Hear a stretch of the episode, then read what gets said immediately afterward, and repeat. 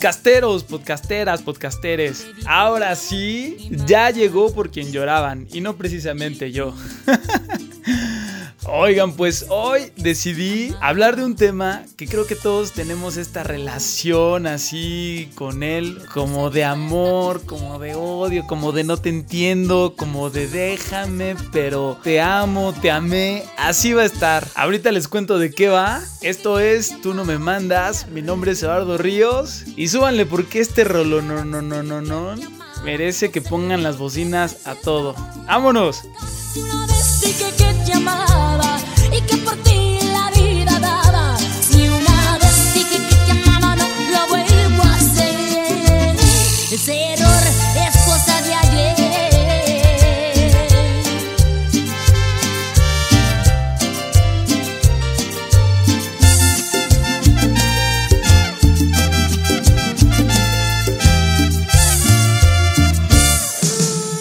Pues sí, con esa pasión que nos trae este rolón, ¿no? vamos a platicar con un amigo que trae un currículumzazo que ahorita les voy a leer en friega porque está bien extenso, pero para que vean que, que de verdad estoy buscando a gente de lo mejor para que nos hable y nos cuente de su visión del mundo y que tengamos con qué agarrar y decir, ¿sabes qué? Tú no me mandas. Entonces, antes de decirles el tema, ahí les va. Como en anuncio de televisión, un poco a manera de subtítulos, a ver si me sale. Porque ya saben que aquí de la lectura y la dicción no es lo mío. Entonces, ahí les va.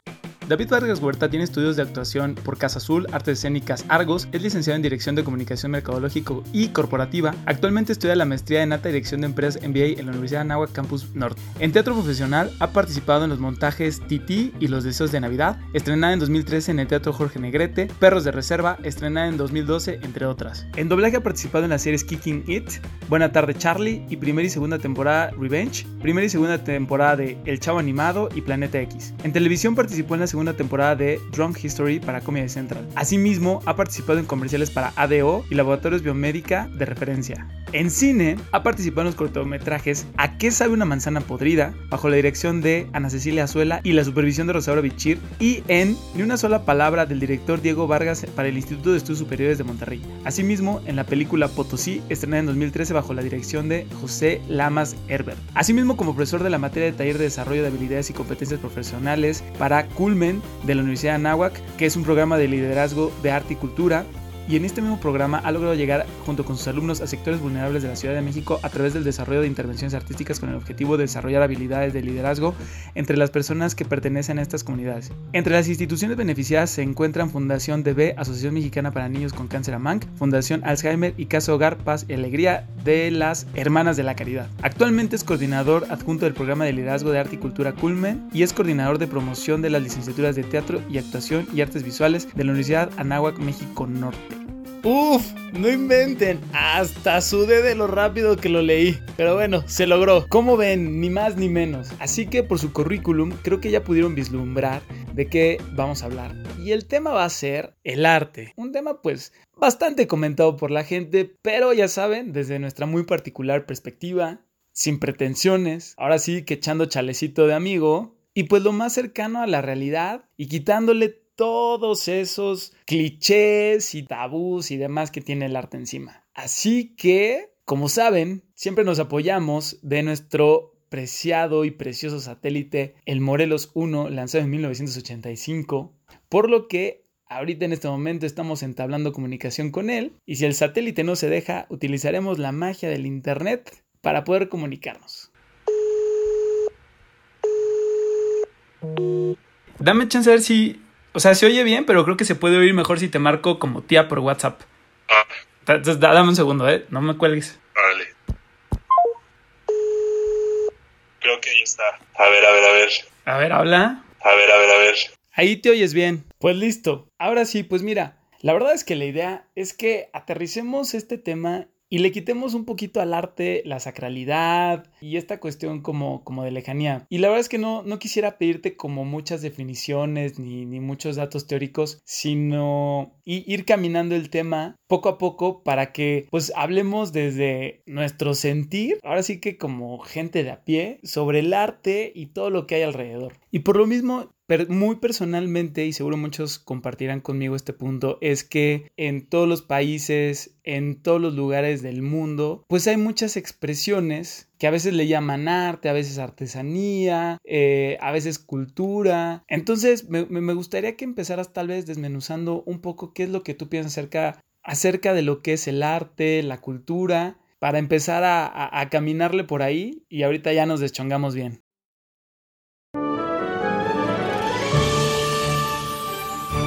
Arte como tal es un reflejo de la cultura, porque el arte nos va, a ser un reflejo de lo que nosotros somos. ¿no? Al final, el arte y la cultura son dos cosas totalmente diferentes, ¿no? Yo siempre he definido a la cultura como la voz de una sociedad, que es una voz que puede estar llena de color, que está llena de matices, que está llena de tradiciones, que tiene un lenguaje, que tiene maneras de expresarse y paradójicamente nuestro país tiene todo eso. Y con el arte, el arte tiene un poder readaptativo maravilloso. Ok, entonces, si tú dices que el arte es el reflejo de lo que está pasando en la sociedad y pues por lo tanto en la vida de los individuos, va a sonar muy intelectual, pero ¿a partir de qué momento tú crees que el arte debería de aparecer en la vida del ser humano? Ah, desde mi punto de vista yo creo que es importantísimo que un niño tenga contacto con las artes desde chico, porque porque vuelvo un poco a lo mismo. No sabemos el poder que tienen las artes y de pronto pensamos que las artes, te vamos a dar un taller de pintura a tu hijo. Ay, sí, tijeritas y papelitos. No, al final del día es un taller de dibujo. ¿Qué va a desarrollar el dibujo en tu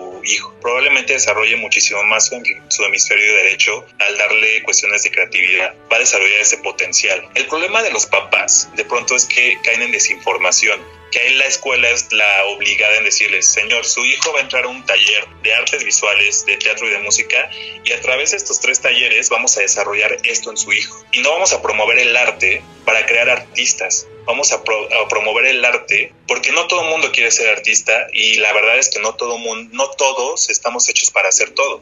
Esa es la gran realidad. Yo no podría ser cantante porque no tengo la habilidad para hacerlo, ¿no? Y eso es algo que yo tengo que tener muy claro. Pero probablemente en la actuación sí, ¿no? Por eso puedo este, hacer series o comerciales o hacer un poquito de doblaje.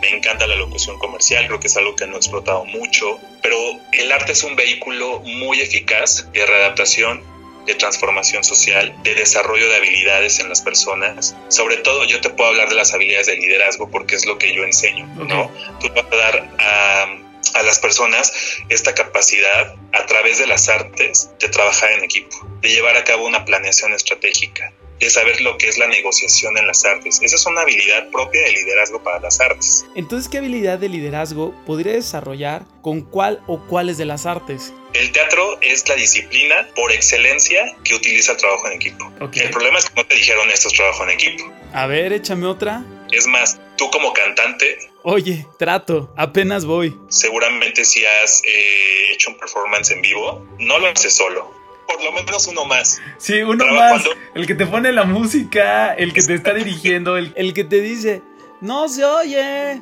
Eso, saber trabajar en equipo. No todas las personas saben trabajar en equipo. Por ejemplo, está el soft skill de la socialización.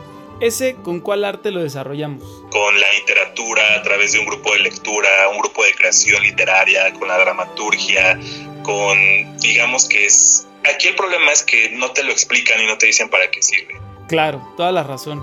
Y por ejemplo, en la pintura que en general es más unipersonal en mi manera de verlo, porque generalmente es un artista el que genera la idea de la pintura, digo, a reserva de los colectivos de street art y las colaboraciones. Y bueno, soy este artista y tengo mis pinturas. ¿Qué habilidad de liderazgo entraría ahí? Si tú quisieras vender esa pintura, ¿qué necesitarías? Pues primero darle un valor. Ajá, ahí es donde entraría otra habilidad de negociación, ¿no? Pero la negociación tradicional no es la misma que la negociación para las artes. Ok, ok. Y mira, parecería que como artista tienes solo que enfocarte en tu arte, en desarrollar la sensibilidad y las emociones. Y no, lo que tú nos dices, y me suena lógico, es que se requiere tener todas estas habilidades como base o plataforma para que entonces el arte pueda hacerse desde un mejor lugar.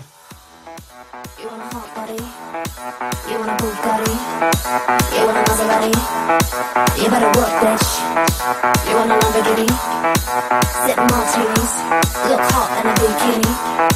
You better work, bitch. You wanna live fancy, live in a big mansion, party in. You better work, bitch. You better work, bitch. You better work, bitch. You better work, bitch. Now get to work, bitch.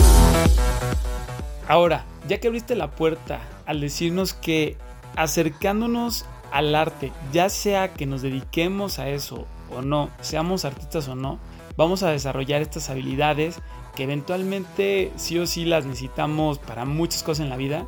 ¿Tú cuál crees que es la principal habilidad que se desarrolle con este acercamiento al arte o que necesite cualquier artista? Pero la principal.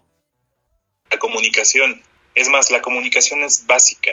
Toda obra te va a comunicar algo, nos guste o no, porque ese es el gran tema del arte, que el arte es subjetivo. Y aquí me refiero a la música, al teatro, a las artes visuales, a la historia de literatura, todo lo que conllevan las disciplinas artísticas. Cada obra artística en cualquier disciplina va a tener un discurso y el discurso puede gustarnos o no, pero tiene un discurso. ¿Qué es un discurso? Lo que el artista nos quiere decir a través de su obra artística. Entiéndase obra artística como obra de teatro, alguna pintura, alguna instalación, algún grabado, eh, así, o sea, yendo de lo universal a lo particular, de lo general a lo particular, es eso, ¿no? Al final del día, el discurso es importantísimo. ¿Qué me quiere decir el artista a través de su obra?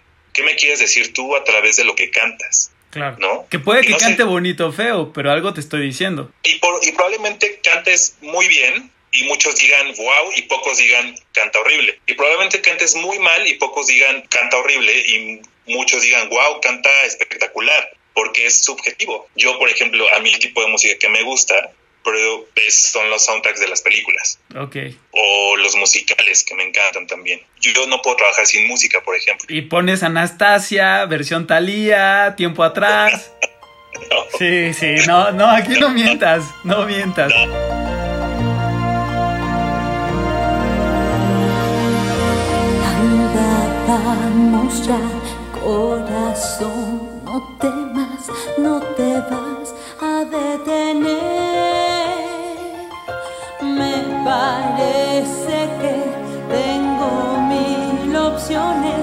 no sé a quién volveré a ver o qué tan lejos llegaré en un viaje tiempo atrás.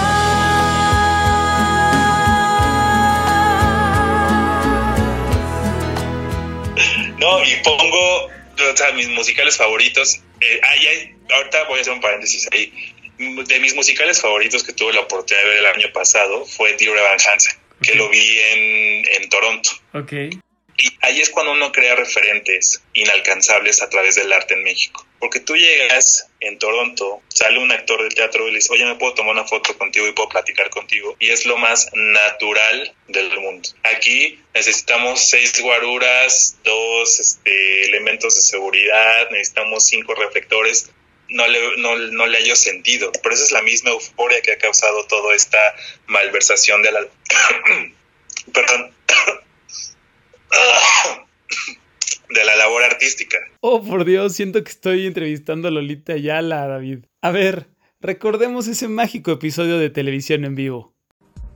En Far, Texas, elementos policíacos capturaron a un mexicano que conducía un tráiler cargado de metanfetaminas, drogas altamente adictivas y dañinas que procedían de Reynosa, Tamaulipas. Phil Barrera, perdón.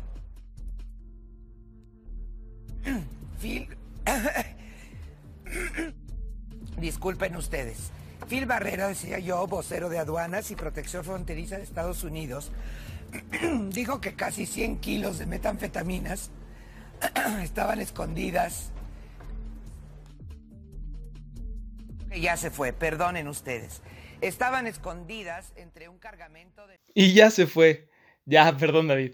Ya voy a poner más serio. Y volviendo al tema, quisiera saber cuál se te hace uno de los más grandes retos para poder dejar de sentir al arte como algo tan lejano. Es nuestra labor, desde mi punto de vista como gestores culturales, el desmitificar a las artes o el quitarle todos los tabús o todo lo malo que ronda alrededor de ellos.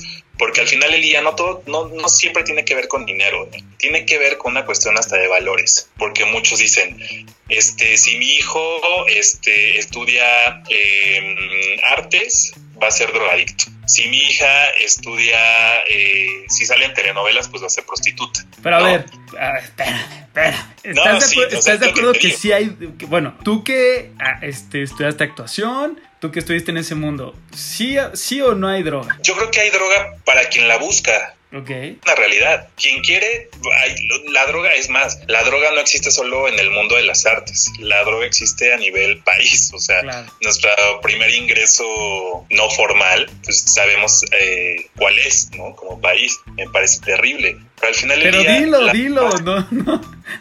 Dilo, dilo bien. Nuestro primer ingreso es la droga. Sí, nuestro primer ingreso pues es el narcotráfico. Claro. Es que yo sí un respeto al, yo no quiero hablar de eso nunca, pero sí, tienen, toda, tienen todo mi respeto, la verdad. Y no, no quieres dejar balanceado ahí a media calle. Sí, no, no, no. La verdad es que incluso el narcotráfico es más parte de nuestra cultura que, la, que el mismo arte. Pero, pero tú por qué crees que, que se perciba, o sea, porque de punto de vista personal y creo que no hay una estadística, tal vez. Eh, no hay números duros. No hay números duros, como que del INEGI, ¿no? Por decirlo, donde te diga.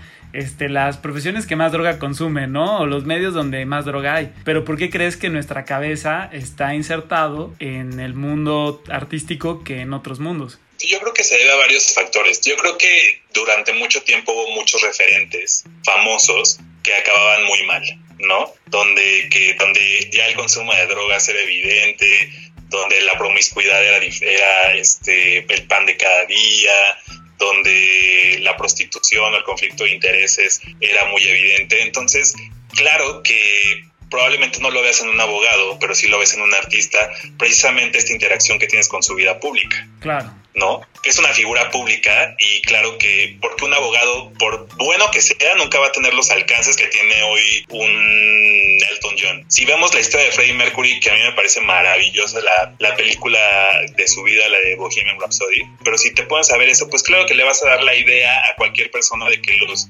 artistas, que los cantantes son drogadictos, que se pierden, que son homosexuales, que son promiscuos, que son todo lo malo que te lleva al lago de fuego. ¿No? Ok. Es eso, ¿no? Yo creo que tiene que ver con eso, pero yo creo que la droga está para quien la quiera y es bien fácil, yo creo, encontrarla en un país como el nuestro, desafortunadamente. I'm 23 now, but will I live to see 24 the way things are going? I don't know. Tell me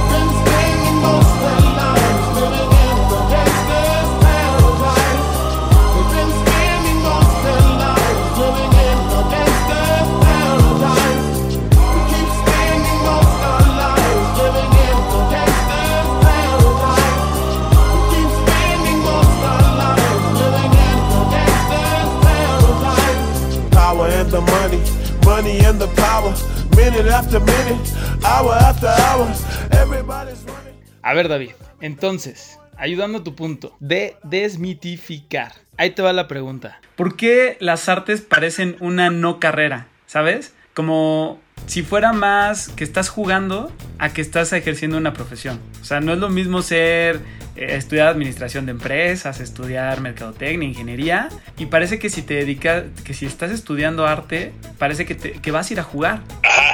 Mira, yo te lo puedo decir. Yo que a mí para mí esa esa pregunta es muy es un poco difícil. Te voy a decir por qué. Porque cuando estás estudiando es muy parecido a un régimen militar.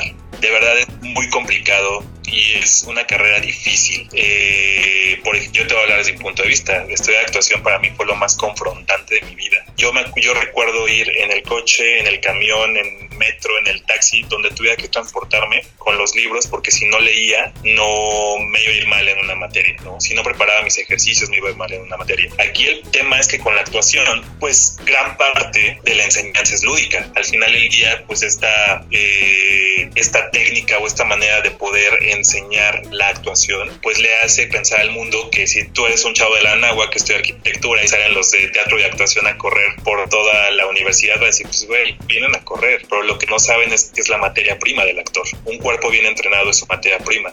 Así como para un arquitecto, sus eh, AutoCAD, digo, de los lápices, los planos, los pinceles, las maquetas, es su materia prima para poder desarrollar proyectos. El actor tiene que entrenar su cuerpo para poder desarrollar personajes. Ese es el punto. Te digo que la línea es bien delgada con el entretenimiento. Entonces, como no le damos esa formalidad, ni siquiera tenemos un apoyo federal consistente que le da la importancia a las artes que se merecen. Entonces, ¿cómo vamos a esperar que las personas crean que las artes son algo importante? ¿No? Es, digo, es importante tomar en cuenta eso porque pues, si recortamos los presupuestos cada vez que podemos de las artes y la cultura, pues lo que le estamos diciendo a la sociedad es que esto no es prioridad y que esto no es importante. Ya se recortó, pues es que no es importante, ¿no? Entonces tienen que venir Guillermo del Toro, Salma Hayek, Diego Luna, eh, todo mundo a manifestarse y a decir nosotros ayudamos o no quiten esto o hagan esto a favor de las artes. Yo te puedo decir que la actuación, las artes visuales, la música contemporánea conlleva una disciplina enorme y que el trabajo es muy duro que es muy confrontante y ahí sí me gustaría hacer mucho hincapié. Puede que tú tengas mucho talento, pero si no trabajas ese talento, va a llegar un punto en el que te vas a estancar. Al final del día, uno tiene que tener esta, eh, esta visión o esta preparación constante para poder sobresalir, ¿no? Y para poder diversificarte. Hoy en día, el mundo es multidisciplinario e interdisciplinario. Ahorita ya no basta que tú salgas a la calle y digas, pues soy arquitecto Ah, muy bien. Pero si eres un arquitecto que sabe de mercadotecnia, a lo mejor ya tienes, ya estás ampliando tu abanico de posibilidades. O mejor resultados en la chamba que ya haces, ¿no? Porque. Exactamente. Ándale, termina de decir lo que ibas a decir. Ya se me olvidó. no, ahora entonces, digamos, por bajar un poquito la, la información otra vez. Toda aquella persona que estudia arte, a diferencia de tal vez lo que la mayoría piensa, no está jugando no es fácil, no. es para todos y finalmente, al igual que en las demás carreras, pues necesitas tú tener cierta vocación, ¿no? Exactamente, diste en el, en el clavo.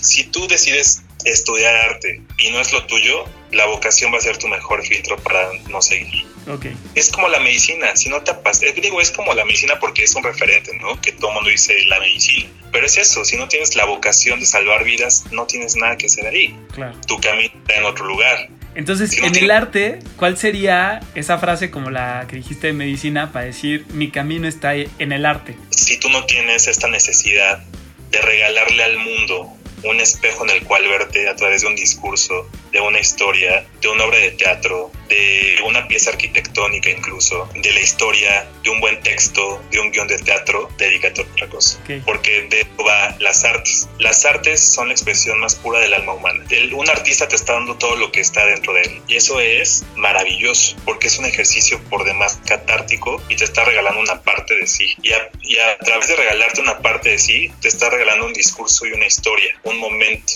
una canción a ti que te gusta tanto la música, pues seguramente te has quedado cautivado con muchas canciones o con muchas piezas. Sí, claro, y las pongo una y otra y otra y otra hasta cansarme. Y llega un punto en el que pues uno conecta con esas historias. Quien no ha visto arte es como si no tuviera un espejo en su casa, así de simple, porque el arte nos va, va a ser un reflejo de lo que nosotros somos, ¿no? Por eso uno y por eso yo estoy seguro, no dicen, yo estoy seguro que uno cuando va, que cuando tiene contacto con alguna manifestación artística, uno entra, tiene ese contacto, sale y ya no eres el mismo. Algo cambió en ti.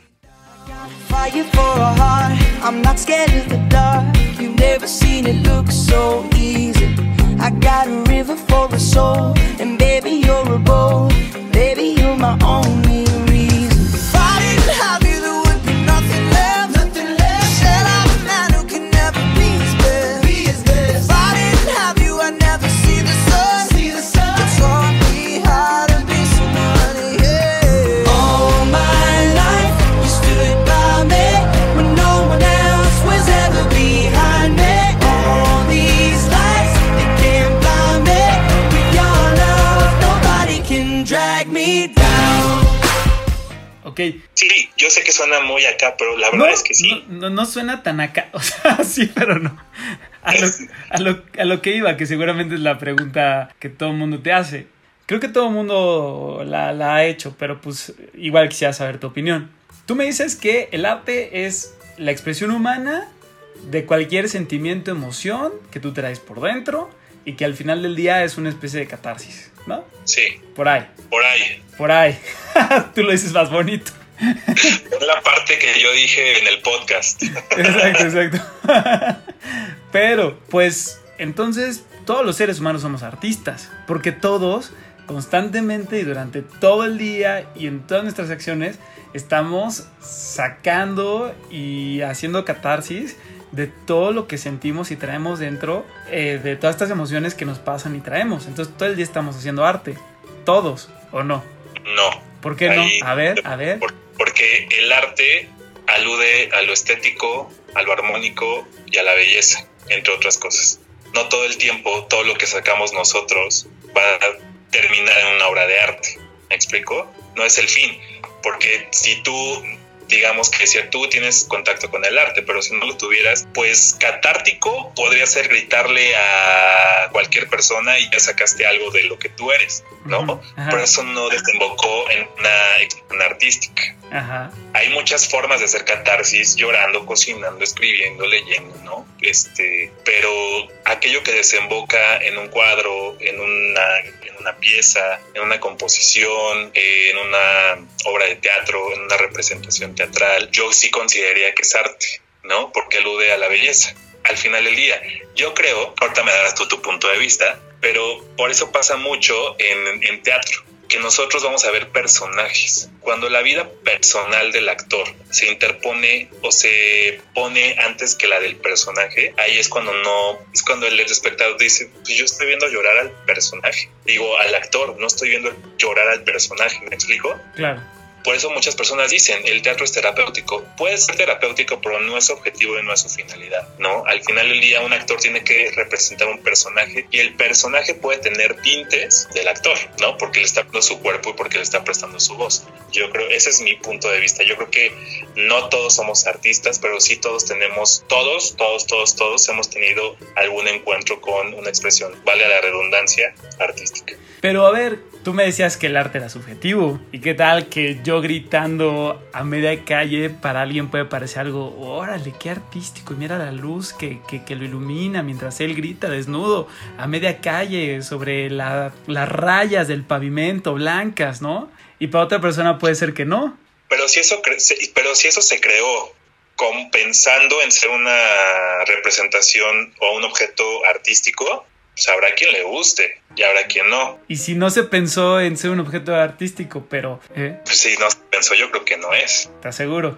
Sí, segurísimo. Si yo, sí, estoy casi seguro. Si no se pensó, como, es como si te digo, si, si alguien hizo una casa con botellas en periférico a la mitad, ¿eso es arquitectura? Sí, porque fíjate, en arquitectura hay algo que se llama este, arquitectura vernácula, que es arquitectura sin arquitecto, que, Ajá. que finalmente son, en su mayoría son casas, si no me equivoco, y si no, que me trolen. este, en la mayoría creo que son, son casas o bueno, lugares donde pues la gente fue armando estas cuestiones con los materiales que tiene en el sitio, eh, sensibilizándose a- al medio ambiente, al clima, por donde entra el sol, por donde entra el viento, eh, hay agua, no hay agua, y finalmente recogiendo todas estas cuestiones de manera intuitiva, han construido casas o eh, algunos templos o algunas eh, otras construcciones que de inicio no tenían ninguna planeación arquitectónica ni buscaban ser artísticas, pero terminaron siéndolo porque terminaron, terminaron siendo un producto estético, sin, sin haber tenido ese afán. Quítale lo estético. Se pensó como una, una obra arquitectónica. ¿No? ¿No? Era, No. necesitamos un lugar donde resguardarnos, Ajá. hagámoslo, ¡pum! Y esa choza terminó siendo algo artístico increíble, eh, pues muy valorado, que te digo, la- digo, hay una definición más bonita, este, obviamente no la daré yo, pero es este, la arquitectura sin, sin arquitecto, esto de la cuestión de la arquitectura vernácula. Claro, y te voy a decir una cosa, pasa mucho en las artes visuales, con todo lo que es el arte contemporáneo. Pasa muchísimo, muchísimo, muchísimo. ¿No? Al final del día, tú vas a ferias de arte contemporáneo y dices, esto es arte. No, paso en una galería en San Francisco, está la galería, tiene un punto rojo pintado y dices, esto es arte, ¿dónde está el discurso? ¿Dónde está el esfuerzo? ¿Dónde está ta, ta? Pero si así te dan un tour guiado y no, es que el artista pensó, dices, bueno, ¿no? A mí una de mis corrientes favoritas es el impresionismo francés, ¿no? Todo lo que tiene que ver con Edgar Degas, Vincent Van Gogh, todos estos grandes artistas impresionistas, porque uno por el discurso, ¿no? A mí me encanta la vida de Van Gogh, que yo sé que últimamente es muy mainstream, pero al final del día me impresiona y yo siempre hago una, una, una pregunta en las conferencias que me han tocado dar, que yo les digo, ¿qué pasaría si Van Gogh hubiera tenido habilidades de liderazgo desarrolladas y un plan de negocio atrás de sus obras de, arte? Yo creo que no sería lo que es. Ándale, pues es tu punto de vista, ¿no? Sí, porque, par- parte de que él haga todo eso es que siempre estaba viviendo de prestado, este, siempre sumido en estas emociones. Y si hubiera tenido alguien detrás, pues tal vez esta exaltación de estas emociones y esta tensión y estas cosas que él veía, alguien le hubiera dado normalidad a su vida y entonces no hubiera podido expresar toda esa... la obra de Van Gogh está llena de nostalgia. Ajá, La no, nunca hubiera podido expresar esta, no- es- esta cosa. pero de- durante su vida nunca vio realizado ni glorificado su arte. Él murió y después de haber muerto las personas dijeron la obra de Van Gogh vale. Y entonces tuvo que llegar alguien más a decir esto vale. ¿Y cuánto vale? ¿No? Claro. Yo creo que es, es un poco, es un juego esa pregunta porque es un poco utópica. De hecho es muy utópica, ¿no? Al final del día. Pero es como si él mismo se hubiera quitado la posibilidad, no por querer quitársela, de poder darle valor a sus obras de teatro y poder vivir de eso. Tiene que ver con eso. No sé, te digo, es muy utópico y hay, y hay muchas respuestas a eso. Y pueden muchos llegar a ofenderse porque dicen, pues claro que no, el arte no tiene precio.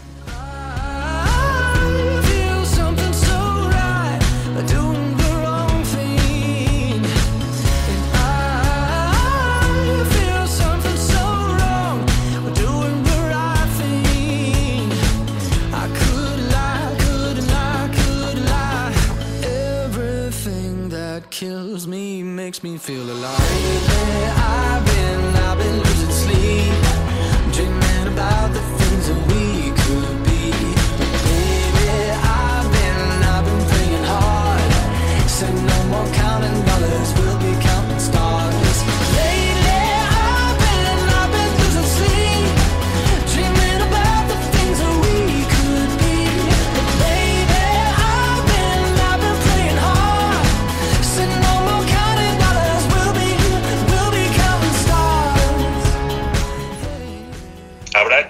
Personas que dicen, pues esa es la manifestación artística más pura de mi alma y esto no tiene, esto es invaluable, esto no tiene precio. Y hay quien dice, güey, por favor, hazme un plan de negocios porque yo sí quiero vivir de poner una galería. Y conozco modelos de negocio sustentables que, que han eh, creado, la redundancia, sus modelos de negocio para poder tener obras comercializables, ¿no? Sí. Para poder vivir del arte, para vivir, eh, para poder tener un ingreso fijo a medias, bueno, sustentable, no sé, por ahí va.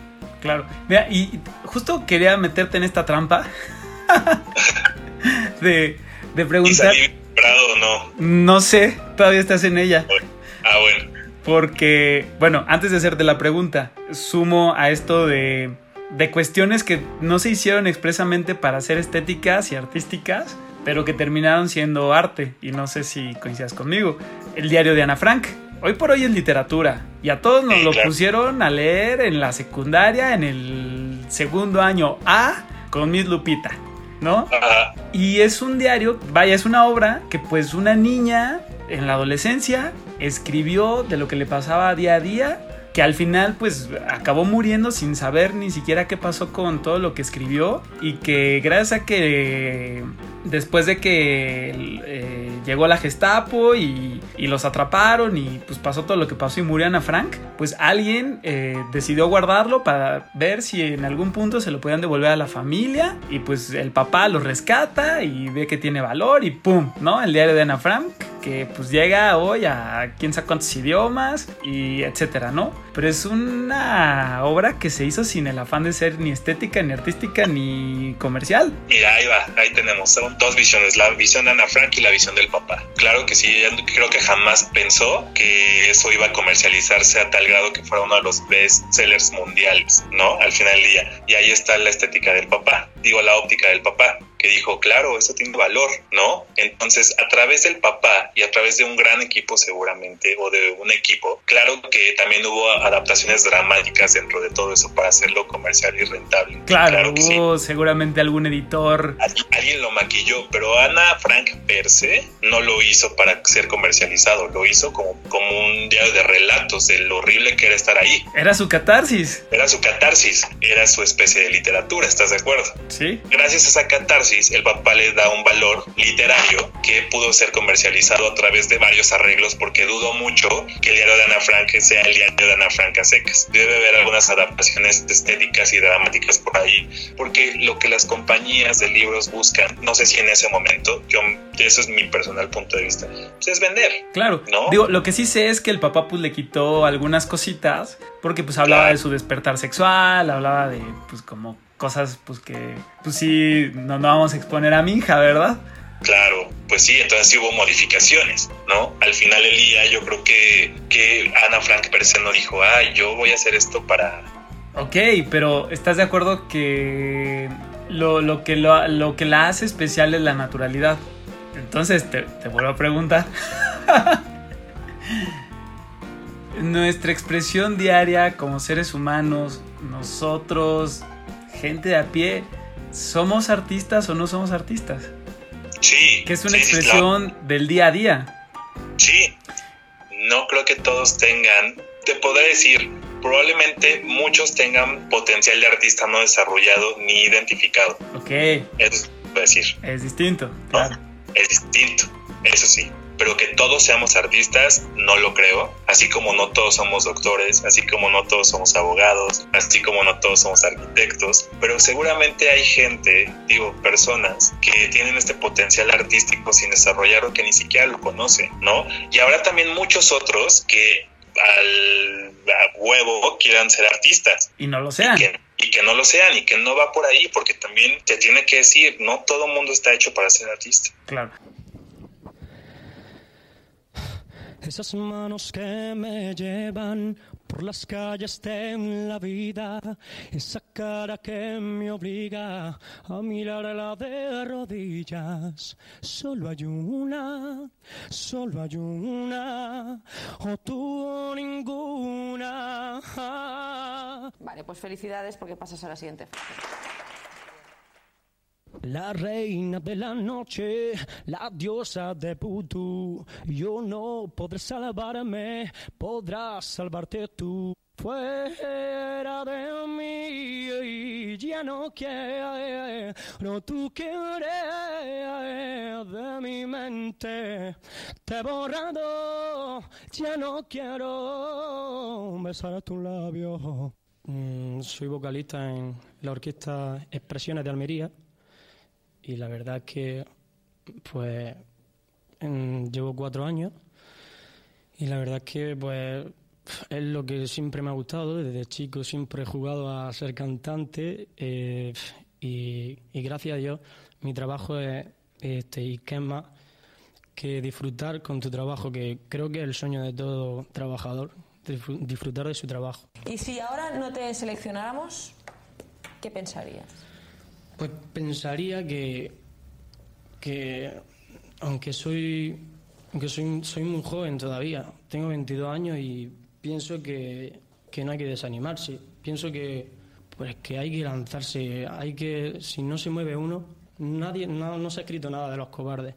Tengo que presentarme en muchos más sitios y, eso es lo que haría, trabajar día a día, estar en mi orquesta, mm, venir a cualquier casting que yo tengo la confianza de que yo tengo, o sea, que es que, es que me gusta esto, es que no puedo explicarlo de otra forma. Bueno, pues no pierdas la esperanza, sigue trabajando, porque pasas a la siguiente fase. Felicidades. Oigan, pues después de todo este trip, yo creo que me quedo aquí echando chalecito con David Vargas Huerta para hacer la parte 2, donde como siempre ya saben, me le voy a ir a la yugular a más no poder. Digo, apenas este fue su primer calentadita, pero mientras entonces, pues vámonos a su gustada sección que es la recomendación musical. Oye, y pues yo sé que no hiciste tu tarea de escuchar música, Pero ya te conté toda mi vida. Sí, ya sé. Y haz de cuenta que hay una sección donde pues yo le recomiendo alguna canción que a mí me gusta, aunque sea naca, aunque esté horrible, aunque sea de mal gusto. Pero pues me gusta por a lo mejor el, el punch de energía, por a lo mejor el mensaje que trae, o por alguna cuestión que, que mueve alguna emoción. ¿Qué, canción quisieras compartirnos para que todo mundo escuchara? Pues yo creo que es una canción que descubrí el año pasado, que creo que fue la segunda más sonada de mi Spotify Ok, del 2009. Se llama Only Us, ok, ¿de del musical Evan Hansen. Es una canción súper bonita que habla de, de que uno de pronto se siente poca cosa para otra persona y que por sentirse poca cosa para otra persona nunca das ese eh, paso de fe. Entonces te quedas ahí y es bien, bien bonita. A mí me encanta esa canción. Eh, está interpretada por Ben Platt y por Laura Dreyfus. Muy padre. Venga, me encanta lo que dijiste, no quiero decir más, solo les quiero recordar que los quiero friegos, muchas gracias por escuchar y pues nada, recuerden seguirnos en Instagram en arroba tú no me mandas guion bajo podcast. Si les ha gustado el podcast, pues echen la manita y patrocínenos en Patreon. Escúchenos en el siguiente episodio, Compartan, compartan, compartan. Y pues les mando un abrazo tototote a donde quiera que estén. Y los dejo con Only Us. Adiós.